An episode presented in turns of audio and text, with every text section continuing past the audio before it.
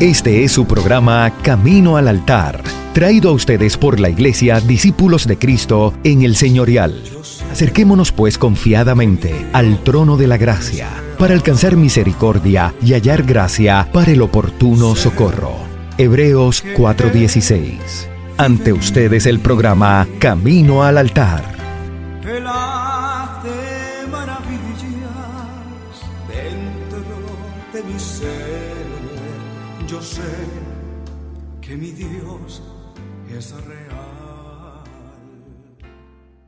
Muy buenos días, le damos la bienvenida a otra edición de este tu programa Camino al altar de la Iglesia Discípulos de Cristo el Señorial.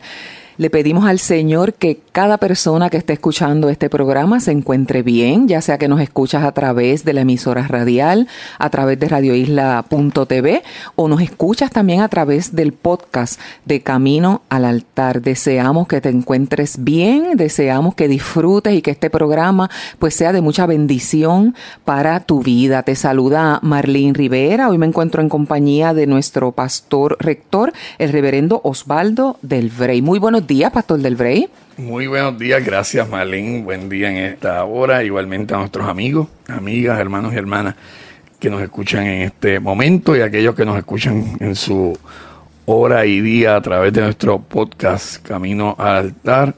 Recibe un saludo fuerte de parte de la Iglesia Discípulo de Cristo y sobre todo de este tu servidor, reverendo Osvaldo del Brey, en un programa más de Camino al Altar que yo espero que creo que va a ser muy pertinente el tema que, como tratamos que cada programa sea cada domingo, pero el de hoy creo que va a ser de suma importancia. Así es, siempre deseamos, ¿verdad?, que el programa pues sea de mucha edificación, que sea de mucha bendición para su vida y nuestro pastor se prepara mucho, ¿verdad?, para que así sea. Y hoy tenemos un tema muy interesante. Antes, pastor nos va a dar algunos detalles sobre lo que continúa haciendo la iglesia con esta emergencia, pero les adelanto que el tema que tenemos en esta mañana es respetando la diversidad racial en el Día de la Raza, que se conmemora, se celebra en el día de mañana, de mañana lunes. Así que ese tema lo vamos a estar tocando un poquito más adelante en el programa, pero ¿qué adelanto nos puede hacer? pastora, el día de hoy sobre lo que ha estado haciendo la iglesia con Fiona en nuestro país? Sí, obviamente hablo de, de las gestiones nuestras. Como siempre, me gusta aclarar que nunca hablo en exclusividad, ¿verdad? Sabiendo que hay otras iglesias que lo están haciendo. De hecho, te cuento que los pasados sábados hemos estado viajando tanto a Calley como a Ponce a respaldar nuestras respectivas iglesias discípulos de Cristo en estos pueblos que están haciendo operativos de impacto a comunidades afectadas. Mira, la, la, experiencia es tan linda porque uno ve el sábado, digo el sábado que es los días que nosotros vamos, la cantidad de vehículos, de pick-ups, de camiones, de arrastres viajando hacia el sur con agua, con O sea, que uno logra identificar que una gran cantidad de personas que están viajando para allá están en las mismas. están transportando ayuda. Eh, nosotros fuimos en la web de la iglesia y en otra pick-up llena de, artículos, planta eléctrica, mucha agua, alimentos enlatados, eh, artículos de primera necesidad y los compartimos. En este caso, el último viaje fue a la iglesia de, eh, de Ponce, discípulo de Cristo de Ponce, que es en la misma carretera 14, cerca del hospital episcopal San Lucas. Y allí tuvimos la grata sorpresa de encontrarnos con la iglesia Discípulo de Cristo de Guaynabo, que también estaba llevando y que estaba coordinando con ellos un impacto a la comunidad que ellos están atendiendo. Y sabemos que también eh, fueron la, iglesia, iglesia central, eh, iglesia de Dorado. Vimos distintas iglesias que se están moviendo también para aportar a nuestras iglesias. Así que damos gracias a Dios por ello. Eh, y mientras dure la emergencia y según vaya evolucionando, pues se va a ir transformando la ayuda, ¿verdad? Porque sabemos que las crisis van pasando por etapas, Así que según vayamos superando algunas, pues nos vamos moviendo a otras. En los lugares donde todavía no hay agua ni luz, pues obviamente eh, la prioridad es la subsistencia, ¿verdad? Es la subsistencia, es equiparlos para que puedan subsistir, hacerles la vida un poquito más eh, menos pesada. Eh, aquellos donde ya eh, la energía eléctrica le ha llegado y el agua le ha llegado, pues se están haciendo operativos para ayudarles a limpiar sus casas, a sacar y extraer eh, cosas dañadas de sus hogares y en la medida que se pueda, pues se les está proveyendo ropa. Sabemos que en la iglesia de, de Nahuabo ellos ya abrieron su bazar y personas que sufrieron inundaciones y perdieron todas sus pertenencias están yendo a la iglesia a buscar ropa. Así que por todos lados. De hecho, estamos haciendo la coordinación de ir a llevar una nevera a una persona que en medio de las inundaciones en Nahuatl perdió todo y le vamos a aportar eh, la nevera gracias a, una empresa eh, relacionada con nuestra iglesia que también eh, hizo presente y nos está apoyando en estos aspectos. Así que toda la ayuda es bienvenida y todas las organizaciones son bienvenidas a trabajar. Lo importante es no procurar protagonismo, sino que, mire, esto es un acto patriótico, esto es un acto de amor cristiano, que todos y todas somos llamados a responder y enseñar a nuestros hijos y a nuestros jóvenes que, esto se debe hacer, ¿verdad? Que, que es lo que nos toca hacer. Qué bueno, qué bueno, pastor. Y fíjese que hablaba con Jorge, que es nuestro técnico de sonido fuera del aire, cómo la gente se une para ayudar sin importar ideologías, sin importar creencias. Lo importante es cuando está la necesidad, pues estar ahí para ayudar lo más posible. Así que qué bueno que, la iglesia esté respondiendo al igual que otras organizaciones que también ayudan y, dicen presente en medio de, las emergencias que, podamos enfrentar. Hay, hay un elemento por último que también nosotros, nuestra iglesia, desde María, estableció un fondo de emergencia que obviamente ese fondo de emergencia pues depende obviamente de donativos particulares. Y durante María pues nuestra iglesia pues fue recipiente de una cantidad sustancial gracias a gestiones de los mismos miembros de la iglesia. Y del remanente que nos queda todavía en ese fondo de emergencia pues lo estamos nuevamente activando en este momento. Y nuestro hermano Tini Rivera que es un líder laico en nuestra iglesia que se ha interesado mucho en ese tema desde María, pues ahora ya lo hemos activado. Y él está también identificando casos particulares, casos extremos, donde necesitan realmente una ayuda fuera de eh, la burocracia, fuera del papeleo, ¿verdad? Lo único que hacemos es que él los identifica, corroboramos que realmente sea una, una necesidad real, no importa el pueblo que sea, pero eso sí, como los recursos son limitados, pues vamos identificando caso a caso. Y son casos particularmente que tengan que ver con el paso del huracán María y en este caso por extensión el paso del huracán Fiona. Y donde fuera esa necesidad, pues utilizamos de ese fondo combinado, ¿verdad? Lo que haga falta sacar del fondo para completar lo hacemos, lo que tengamos aquí en la iglesia, en nuestro centro de acopio y de las ayudas que nos han ofrecido empresas eh, lo puedo mencionar porque es justo hacerlo, como es el caso de a la orden discount, que se ha unido a nosotros eh, en ello, pues entonces eh, combinamos y, respondemos a la necesidad que estemos atendiendo en ese momento. En ese momento. Qué bueno, qué bueno, Pastor. Gracias por, por informarnos de lo que se, se ha estado haciendo.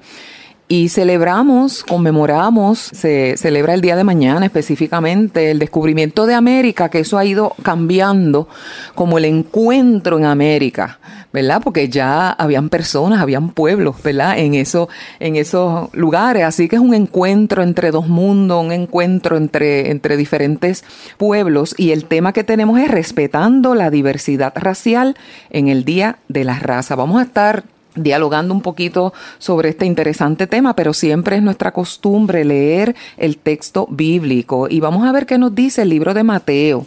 Mateo capítulo 2, los versículos 13 y 14 dicen de la siguiente manera.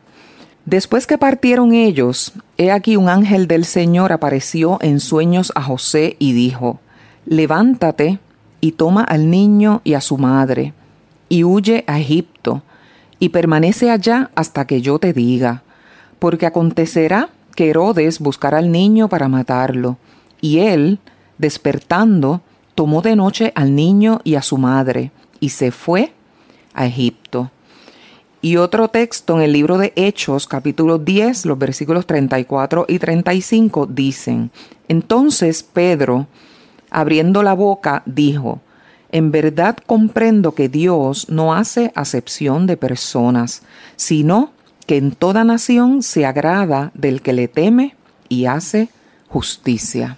Adelante, pastor. Gracias, Marlene. Pues hoy vamos a estar dialogando precisamente, eh, muy apropiado, posiblemente muchas personas mañana tienen feriado y, no saben realmente qué es lo que se celebra. A algunas personas ni le interesa, lo importante es que tengan el día libre y qué bueno tener un día libre, ¿verdad? No, no estoy menospreciando eso para nada, porque realmente los días libres yo siempre en la medida que puedo, pues con mi esposa, cuando tenía mis niños, cuando eran niños en casa, pues esos días para la familia son muy, muy, muy valerosos, ¿verdad? A veces desde, desde la perspectiva de la empresa, pues se ve el día feriado como algo poco productivo y antieconomía, pero para la economía social, el día feriado tiene un valor bien, bien importante, ¿verdad? Para el obrero, para el trabajador que puede tener ese día libre, pues es importante. Pero también es importante qué es lo que se celebra,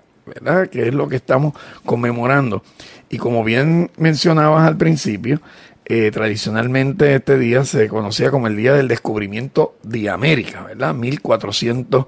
1492 sería específicamente el 12 de octubre, ¿verdad? El 12 de octubre de 1492 que eh, data la historia, que fue cuando por primera vez el navegante eh, Cristóbal Colón, eh, en una empresa auspiciada por los reyes católicos de España, logra su propósito de lo que ellos entendían que estaban llegando a las Indias, pero en realidad lo que estaba era haciendo contacto con América, ¿verdad? Con este continente que para ellos era nuevo, pero la realidad era que era muy viejo. Para ellos era nuevo, pero era tan viejo como el viejo mundo. Exacto, sí. Al punto que se encontraron entonces con seres humanos, eh, y no solamente eran seres humanos, y ahorita podemos hablar un poco más de ellos, eh, encontraron con una, unas civilizaciones sumamente adelantadas, que desgraciadamente eh, lo que conocemos como el etnocentrismo, o la ignorancia cultural, obviamente para ellos era totalmente nuevo, estaban ante algo desconocido, pero es que ambas partes estaban ante enfrentándose a algo desconocido, porque los que vivían en América estaban encontrándose con un hombre blanco europeo que ellos no sabían ni de dónde venían ni quién eran. Eh, para ellos también era nuevo. Eh, y para el europeo era totalmente nuevo estas personas que vestían distinto, que hablaban distinto, eh, eh, pero que hoy en día cuando viajamos o vemos estos documentales de National Geographic, vemos que cada vez se sigue descubriendo cómo es Machu Picchu. como es todo lo que tiene que ver con la cultura azteca, maya, desde Guatemala, o sea, Centroamérica hasta y Suramérica. Pirámides, monumentos. Pirámides, monumentos. Eh, sistemas económicos, sistemas sociales, una industria agrícola con una tecnología impresionante en, las montañas, en lugares que uno jamás esperaría que el ser humano pudiese hacer algo, ¿verdad? Yo encontré un post que decía, eh, respecto a Machu Picchu, que decía, como no sabían que era imposible, lo lograron. Eh, eh, porque la verdad que los que han ido allí miran aquello, dicen que sencillamente se quedan sin aire. Eh, no solamente por la altura, sino por la impresión que le da ver la magnitud de la obra humana. Obviamente se ve la obra de Dios, porque es un lugar espectacular, pero la obra humana, saber que eso lo hicieron seres humanos. De manera tan perfecta y sin tecnología. Eso es lo maravilloso. Por lo menos sin la tecnología nuestra. Nuestra, claro. Porque ellos tenían una tecnología. Claro, sin la tecnología moderna, de ahora, moderna, moderna. Sin la hidráulica, sin las máquinas que hoy tienen. Pero ellos tenían una ciencia, tenían una economía, tenían una matemática, tenían ingeniería, eh, tenían arquitectura. Así que por eso es que eh, se ha tomado conciencia de que no es meramente el descubrimiento de una parte. Eh, y, desgraciadamente los que supuestamente descubrieron e a la larga, en vez de apreciar, invadieron. y peor aún, en muchos de los casos, pues destruyeron. Que eso es lo terrible, ¿verdad? Tú descubrir algo para destruirlo. Tú descubrir algo para cambiarlo sin antes darte el tiempo de apreciarlo, de conocerlo, ¿verdad? Y como lo desconoces, desde el etnocentrismo, te empeñas en transformar y cambiar porque el hombre europeo de entonces, y todavía esa mentalidad existe, la mentalidad imperial y colonial, eh, esa mentalidad lleva a que, miren como decía, hay que civilizarlos. Entonces, ¿qué significaba, Marlene, civilizar? Eh, civilizar no era otra cosa que tengo que destruir lo que ellos son y lo que ellos hacen para imponer mi estilo de mi vida. estilo de vida, así es, pastor. No, y definitivamente el estilo europeo, cuando ellos llegaron, vieron cosas maravillosas dentro de la fauna, la flora. En Recursos los, naturales. en recursos naturales. Hay unas cartas, por cierto, de, de Américo Vespucio, ¿verdad? Que por eso eh, se llama el continente América, ¿verdad? En honor a, en honor a él, que se españ, ¿cómo diría yo? Se españolizó el nombre, eh, porque realmente él es de, de Florencia, pero él en sus escritos hablaba del color de las aves.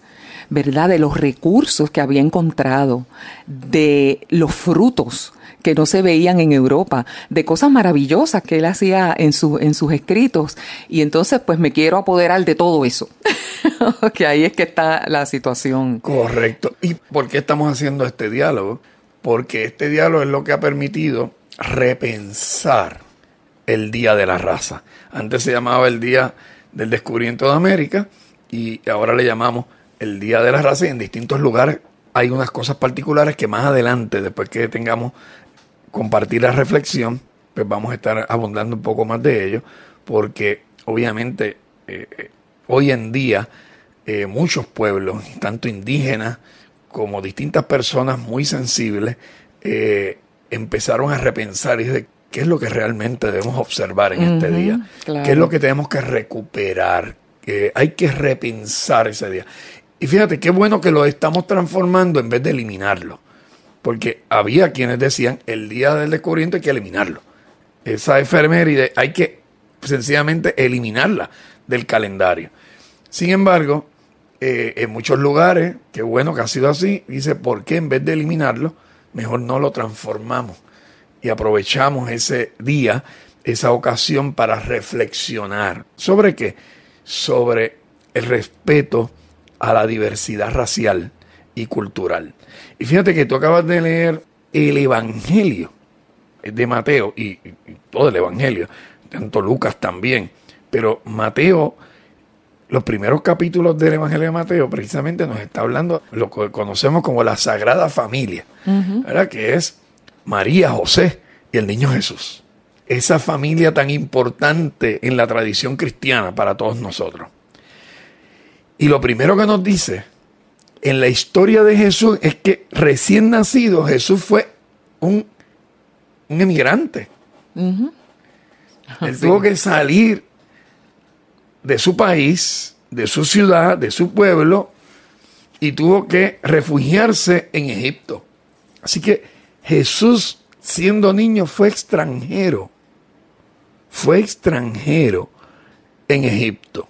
Igual sus padres. O sea que José, María, la madre de Jesús, fue extranjera. Fueron refugiados. Fueron prácticamente refugiados porque él estaba huyendo. ¿Y de qué estaba huyendo? De la persecución. Podríamos decir que estaban huyendo de la persecución política. Hoy podríamos decir cuántas personas no tienen que salir de sus hogares, de sus países, por una guerra, por persecución política, eh, por persecución eh, por cuestiones eh, eh, civiles, distintas situaciones, y algunos por situaciones económicas. Así que todas son válidas, ¿verdad? Todas son válidas. A la larga lo que están buscando es proteger su vida, salvar su vida. Y fíjate que en Egipto lo recibieron. E- Ese elemento, qué bueno que no había un muro. Entre Nazaret y, y Egipto se podía viajar y uno podía llegar a otro país y eras un extranjero en aquel lugar. Así que ese elemento, eso es lo primero, que cuando reflexionamos desde la palabra, porque obviamente es bíblico, yo digo que es bíblico eh, el predicar en contra del racismo, en contra de, esa... Eh, de ese pensamiento negativo al que es distinto, al que habla distinto a mí otro idioma, o tiene un acento distinto, o proviene de otro lugar, o tiene un color de piel distinto a mí, o tiene unas costumbres y come cosas distintas a la mía, y podríamos seguir todo lo que tiene, todo lo que es diferente a, mi cultura. Pues mira, la Biblia en distintas instancias nos habla de ello. Y mírate cómo el libro de los Hechos, el apóstol Pedro, y Pedro era un judaizante Pedro era uno que, para él la gente, aún los gentiles, debían ser primeramente judíos y, las costumbres eh, judías. Y sin embargo, Pedro, luego de su experiencia en las misiones, de su experiencia con el apóstol Pablo, de su experiencia con los gentiles, con los no judíos, y por revelaciones que también tuvo, él logró entender y decir esto, abriendo la boca, dijo, en verdad comprendo Mira lo que llegó a comprender el apóstol Pedro. En verdad comprendo que Dios no hace acepción de personas. Y eso lo afirmamos hoy y sabemos que Dios no hace acepción de personas. Entonces, si Dios no hace acepción de personas, la iglesia tampoco puede hacer acepción de personas. Los cristianos no debemos hacer acepción de personas eh, de ninguna manera. Eh, Romanos capítulo 10, y con esta lectura eh, voy terminando esta sección, pues la escritura dice, todo aquel que en él creyere no será avergonzado, porque no hay diferencia entre judío y griego. Cuando habla de griego, era lo mismo que decir pagano, o decir gentil, o eh, que no era judío. Judío y griego, pues él mismo es Señor de todos, es rico para con todos los que le invocan, porque todo aquel que invocar el nombre del Señor será salvo. Eh, y obviamente la iglesia estaba compuesta por judíos y por gentiles, que también le llamaban griegos, ¿verdad? Eh, eh, también le llamaban griegos. Eran personas judíos, eran personas cristianas que no provenían del judaísmo. como era Apolo, como era, habían tantos otros que se habían convertido, que no eran eh, judíos. Y la iglesia comenzó a hacer una experiencia, eh, siempre le hemos dicho, la iglesia de, salió del judaísmo, sale de Jerusalén, pero se convierte en una experiencia extramuro, se convierte en una experiencia multiétnica. Y eso siempre me gusta repetirlo. Eh, la iglesia, lo maravilloso de la iglesia, a diferencia del judaísmo, que el judaísmo se encerró en ellos mismos, en una experiencia casi racial y el que no era judío lo más que podía aspirar era a ser un advenedizo, ¿verdad? Un prosélito.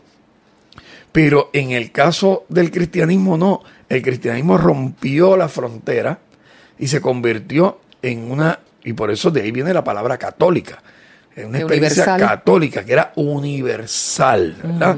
Universal, que no pertenece meramente a este grupo con estas características culturales, y la iglesia se convirtió también en una experiencia multicultural, multicultural. Y por eso cuando se hace, eh, se celebra el Congreso eh, Mundial de Iglesias, ahí uno ve personas africanas, ve personas eh, de, de, todas las vestimentas, de todos los colores, de todas las lenguas, de todas las maneras distintas de adoración, todos los instrumentos porque la experiencia cristiana es multicultural, multiétnica. Y eso, lejos de amenazarla, hemos aprendido que la fortaleces. La fortaleza de la iglesia cristiana es precisamente su diversidad. Su diversidad. ¿Por qué es importante hablar esto? Porque todavía hay personas que se hacen llamar cristianos que no han comprendido la diversidad del cristianismo entender que el cristianismo no es, el cristianismo no es americano, el cristianismo no es norteamericano o inglés, eh, el cristianismo es católico, ¿verdad? Es universal, es multicultural. Qué importante es eso, ¿verdad? Y yo digo también, pastor, que qué fuerte es nuestra identidad. Yo me siento muy orgullosa de ser puertorriqueña, pero no podemos hacer acepción de personas, ¿verdad? Y tenemos que respetar, como usted dice, en el cristianismo hay diferentes tendencias, ¿verdad? Y podamos a lo mejor eh, tener diferentes formas de vestirnos, diferentes formas de adoración, pero cuán importante es ese respeto, ¿verdad? Hacia la otra persona que tiene otra cultura que es diferente a la mía, ¿verdad? Y no imponer lo que yo creo quizás a otras, a otras culturas o, a otras personas, ¿verdad? Simplemente el respeto yo creo que es muy, muy importante. Pero tenemos que hacer una breve pausa porque tenemos que identificar la emisora. Te pedimos que te quedes conectado con Camino al Altar. Eh, porque vamos a continuar en la segunda media hora del programa dialogando sobre este día eh, donde celebramos y respetamos la diversidad racial en este Día de la Raza, ¿verdad? Cuán importante es este enfoque, ¿verdad? Que se le ha dado a este día que es muy, muy importante. Así que te recordamos que hoy es nuestro servicio en vivo a las 10 y 30 de la mañana, que de manera presencial nos puedes acompañar en nuestro templo que está ubicado en la carretera 176 en la avenida Víctor Laviosa o a través de las redes sociales. Pero en estos momentos te pedimos que no te retires. Regresamos con más en la segunda media hora de Camino al altar.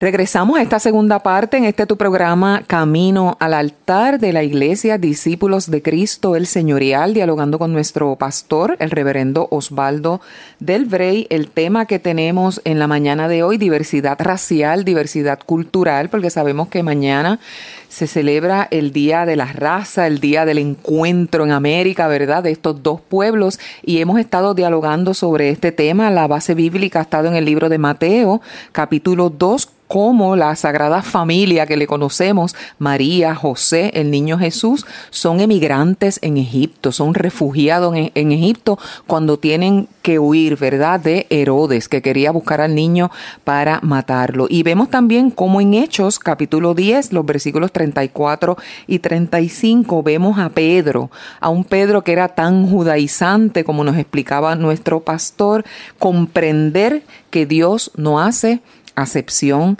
de personas. Así que vamos a continuar con este tema, pastor, en esta segunda parte. Merlin, tú terminabas diciendo que nos sentimos orgullosos de ser puertorriqueños, de afirmar nuestra identidad. Y yo también, y eso está bien. Como el colombiano se siente orgulloso de ser colombiano, como el dominicano se siente orgulloso de ser dominicano. Eso es maravilloso. Yo no tengo que ser genérico.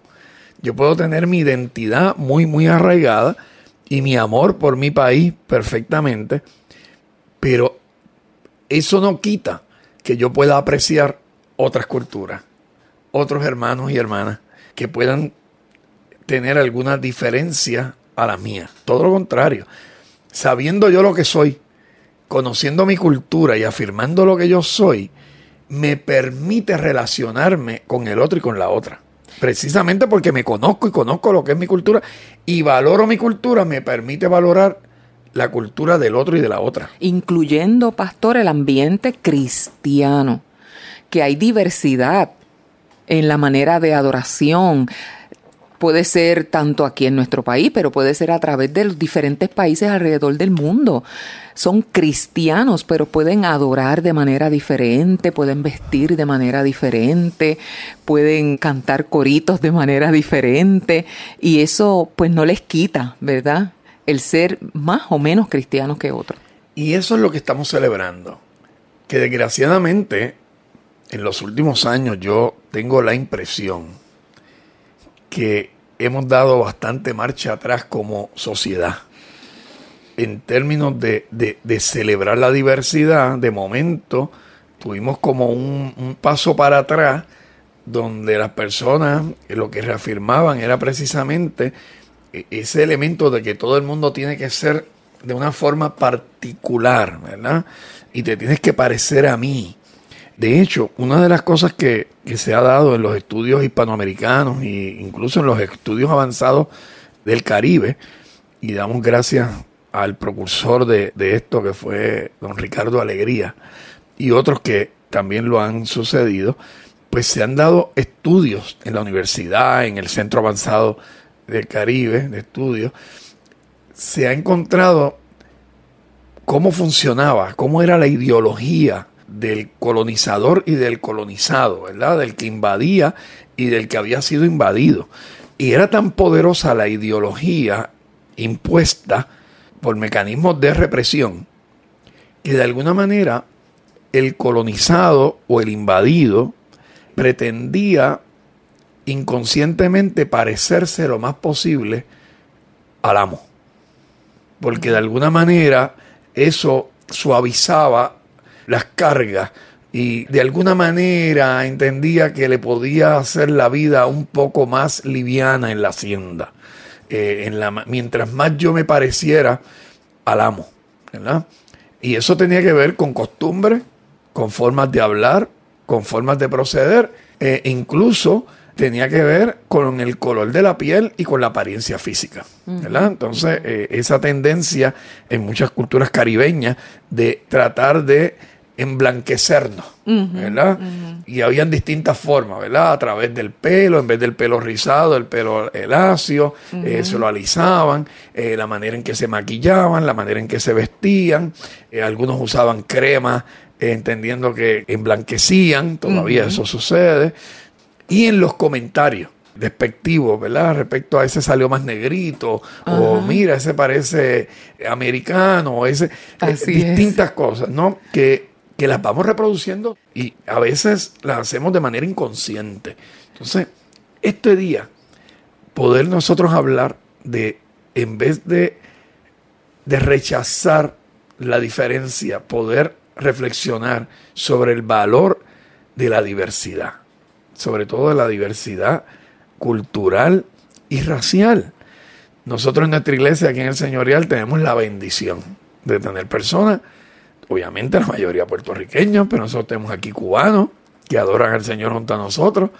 Si se me olvida uno, tú me dices, Marlene, tenemos colombianos que nos traen pan de bono y, cosas bien ricas, este venezolanos que nos han traído arepas. Arepa, eh, tenemos eh, eh, aunque hay arepas colombianas también sabrosas. También, las hay, también las hay. Tenemos dominicanos, que nos aportan el mangú, pero nos roban los tostones y el, mofongo también, porque ahora, ahora resulta que, lo hacen como nosotros y cuidado, ¿no? Cubanos. Eh, los dominicanos, tenemos cubanos, sí, tenemos cubanos, eh, norteamericanos, norteamericanos, y todos compartimos en un ambiente hermoso, maravilloso, y todo el mundo es bienvenido, ¿verdad? Mi cuñado es haitiano. Así que podríamos seguir nosotros eh, mencionando, pero sobre todo en este ambiente de valorar la riqueza que hay en la diversidad racial, que la podemos tener aún dentro de nuestro pueblo, un pueblo mestizo, y también cultural. No, y definitivamente tan maravilloso y rico y bueno que es el uno, si tiene la oportunidad de compartir con personas de otros lugares, de otros países y conocer lo que a ellos les gusta, costumbres, el tipo de comida, cómo hacen las cosas, pues yo digo que es una manera que nos añade a nuestra vida, que nos añade, y lo podemos ver a lo mejor si hay la oportunidad de viajar, ¿verdad?, a diferentes países, qué bueno es uno compartir con los de allí a mí me gusta este, compartir con los locales porque es una manera de uno aprender, ¿verdad? Y, y, a lo mejor yo hago las cosas de una manera, pero ellos las hacen de otra y aprendemos unos de otros. No hay por qué limitarnos o imponer solamente una sola forma de hacer las cosas.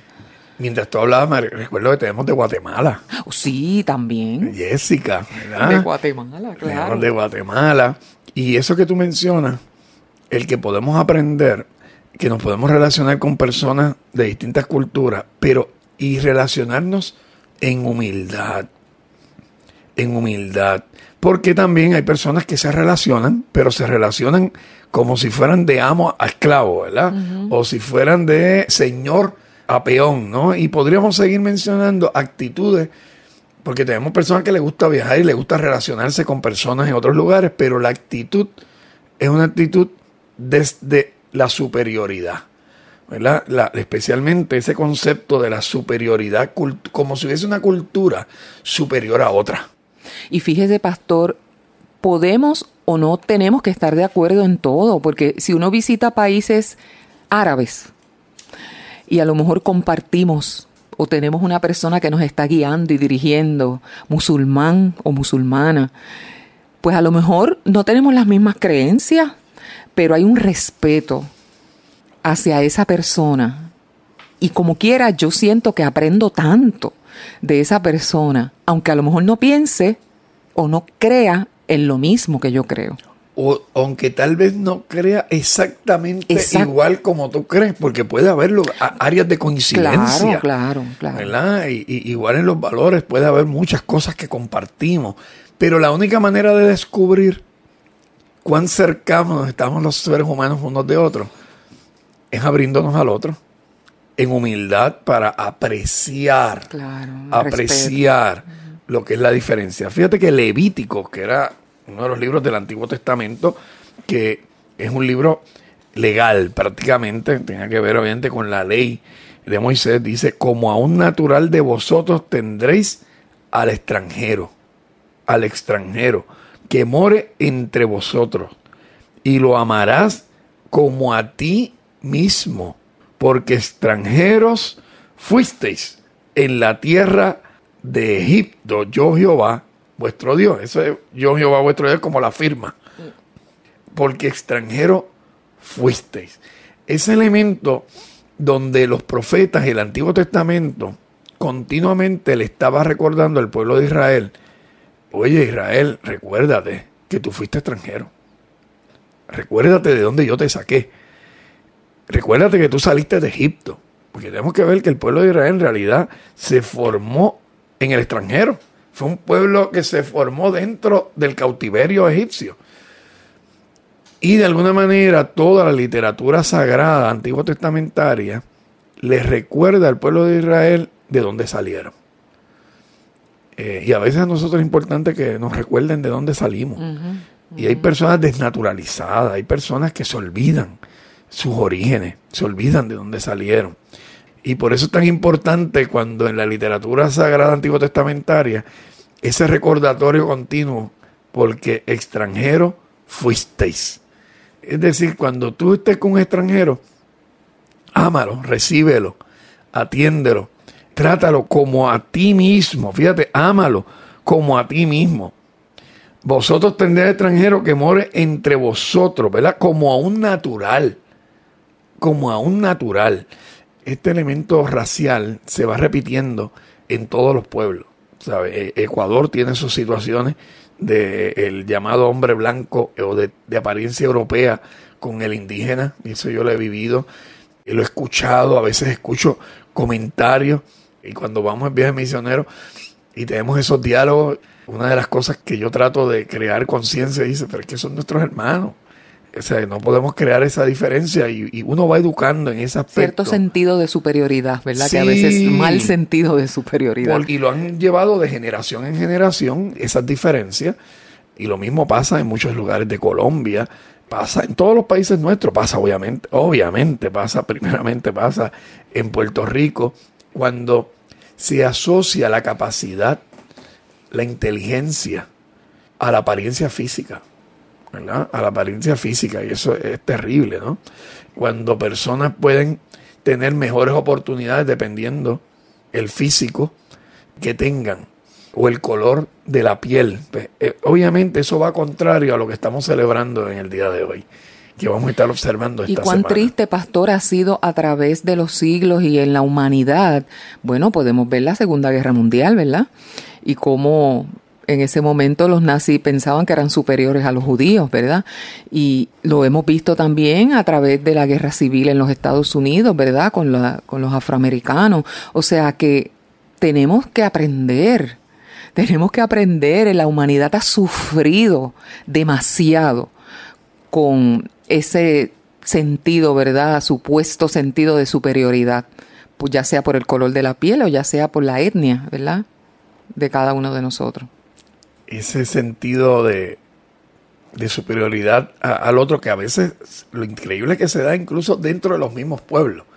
¿verdad? En el caso de los pueblos mestizos, pues se da eh, cómo se va dividiendo dependiendo quién es más blanco, quién es más trigueño, quién es más oscuro y cómo se le va dando una valorización casi de casta, casi de casta según el color de la piel o del origen. Yo sé, por ejemplo, en República Dominicana hay, muchos haitianos que pasan la frontera a trabajar duro y uno ve, hemos bregado allá también con, con esas tendencias de, generalizar, con esa tendencia a veces de es que estas personas vienen aquí a dañar el país y a crearles conciencia y dice, estas personas vienen a trabajar, vienen a bendecir, vienen a aportar.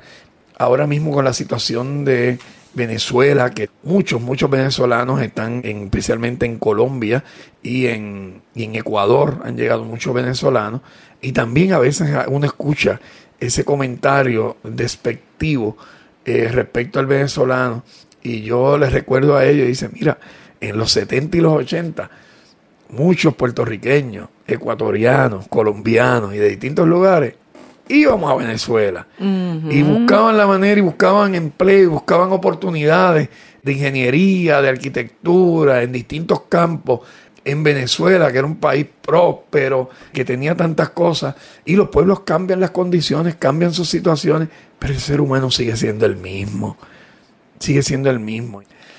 Tanto, tanto lo que tenemos que hacer por nosotros poder reflexionar para celebrar esa diversidad. La mesa del Señor, lo que llamamos la comunión, la Santa Cena, ¿verdad?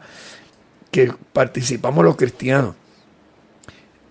Es un símbolo y es una actividad tan hermosa porque es Jesús el que nos invita a sentarnos a la mesa y que permite que personas diversas podamos estar en la misma mesa, compartiendo con el Señor, donde nadie es más que nadie en la mesa del Señor.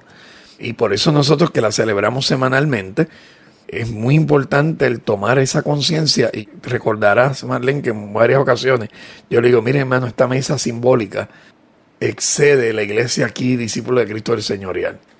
Esta mesa se extiende y llega a la iglesia que está más abajo, y llega a la iglesia que está en Ponce, y llega a la iglesia en Peñuela que están sin luz, y llega a los hermanos que están en Guánica, y cruza los mares y llega también a la República Dominicana. Esa misma mesa, esa misma mesa cruza toda la frontera, cruza la Duarte y llega a Haití.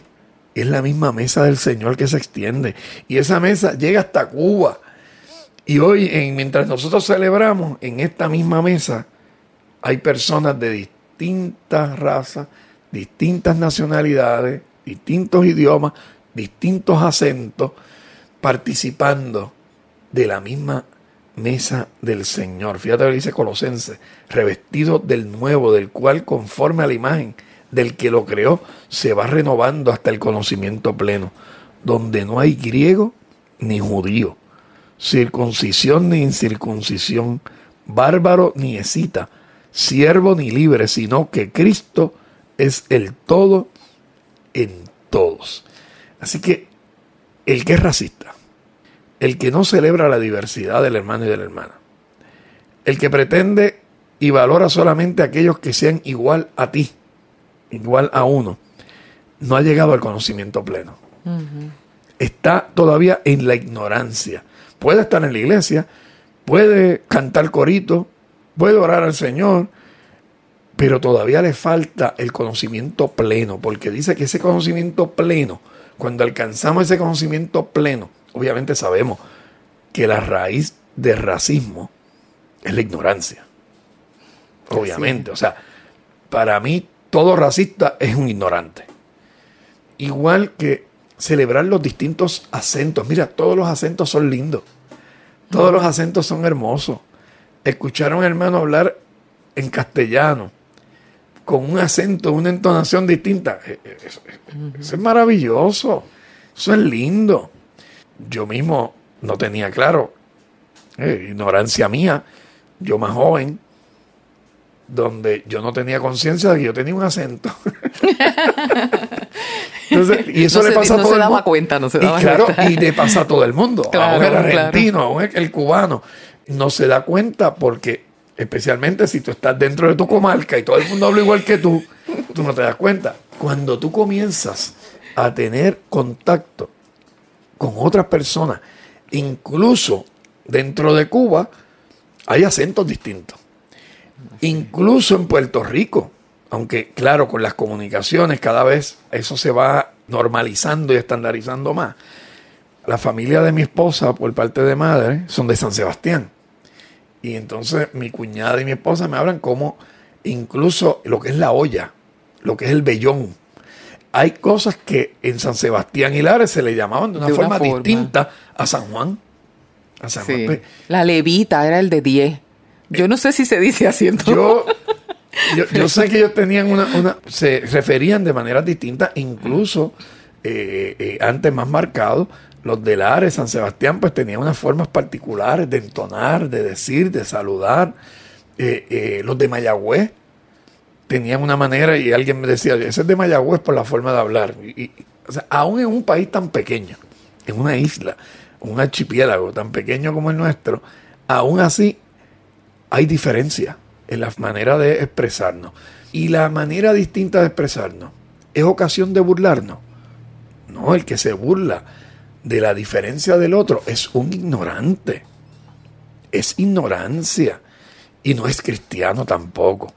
Así que tampoco es que tú aprecies el acento o la forma de hablar o las diferencias y tú las aceptes por tolerancia o por pena. No, no, no, no, no. Lo que estamos hablando es que hay que celebrarla. La diversidad, claro. Es celebrarla, no, solamente aceptarla, es disfrutarla. O sea, yo puedo aceptar a la persona diferente, pero es que es mucho más que aceptarla. Es aprender a disfrutar esa diversidad racial, esa diversidad cultural, eh, porque a la larga lo que hace es que nos fortalece, eh, nos enriquece como ser humano y nos enriquece como cristiano. Fíjese, pastor, en la Ciudad de México tienen un museo que se llama Museo de la Tolerancia y recoge mucho lo que usted está mencionando. En ese museo abrió creo que hace unos 10 a 12 años. Es maravilloso, se lo recomiendo al que vaya a México pueda visitar el Museo de la Tolerancia. Y es un museo que presenta cinco salas excelentemente realizadas de los genocidios y las razones de los genocidios a través de la historia en distintas partes del mundo.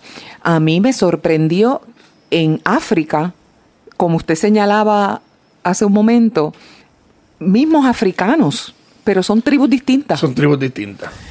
Y cómo mueren, cómo son asesinados. Se matan unos a otros. Se matan unos a otros por la falta de tolerancia. En Irlanda. En Irlanda. Hasta hace poco, como los hermanos cristianos se mataban unos a otros porque eran católicos o protestantes. Eh, gracias a Dios que eh, otro día podemos hablar, fíjate, ese tema lo podemos tocar porque como ya en Irlanda eso se ha ido superando, pero lo que les costó superarlo, ¿verdad? Y, lo que, y todavía las cosas que se están haciendo para afirmar lo que se ha logrado en la antigua Yugoslavia. ¿verdad? lo que se ha logrado y cómo las generaciones que eran niños cuando la guerra eh, eh, en Bosnia, eh, cómo, hoy en día esos niños han nacido en un ambiente distinto, apreciando y respetando al otro y a la otra. Así que yo creo que este tema obviamente vamos a tener que volverlo a tocar. Fíjate, Marlene, en Argentina es el Día de la Raza. En Bahamas todavía eh, se conoce como el Día del Descubrimiento. En Belice se conoce como el Día Panamericano. El Día de Panamericano. Eh, en Bolivia se conoce como el Día de la Descolonización por decreto. Desde el 2011. Es el Día de la Descolonización. En Chile, el encuentro de dos mundos. El encuentro de dos mundos. En Colombia se conoce como el Día de la Raza y la Hispanidad. Y la Hispanidad, desde el 1939. En Costa Rica es festivo y eh, fue sustituido por el aniversario de la abolición, ¿verdad?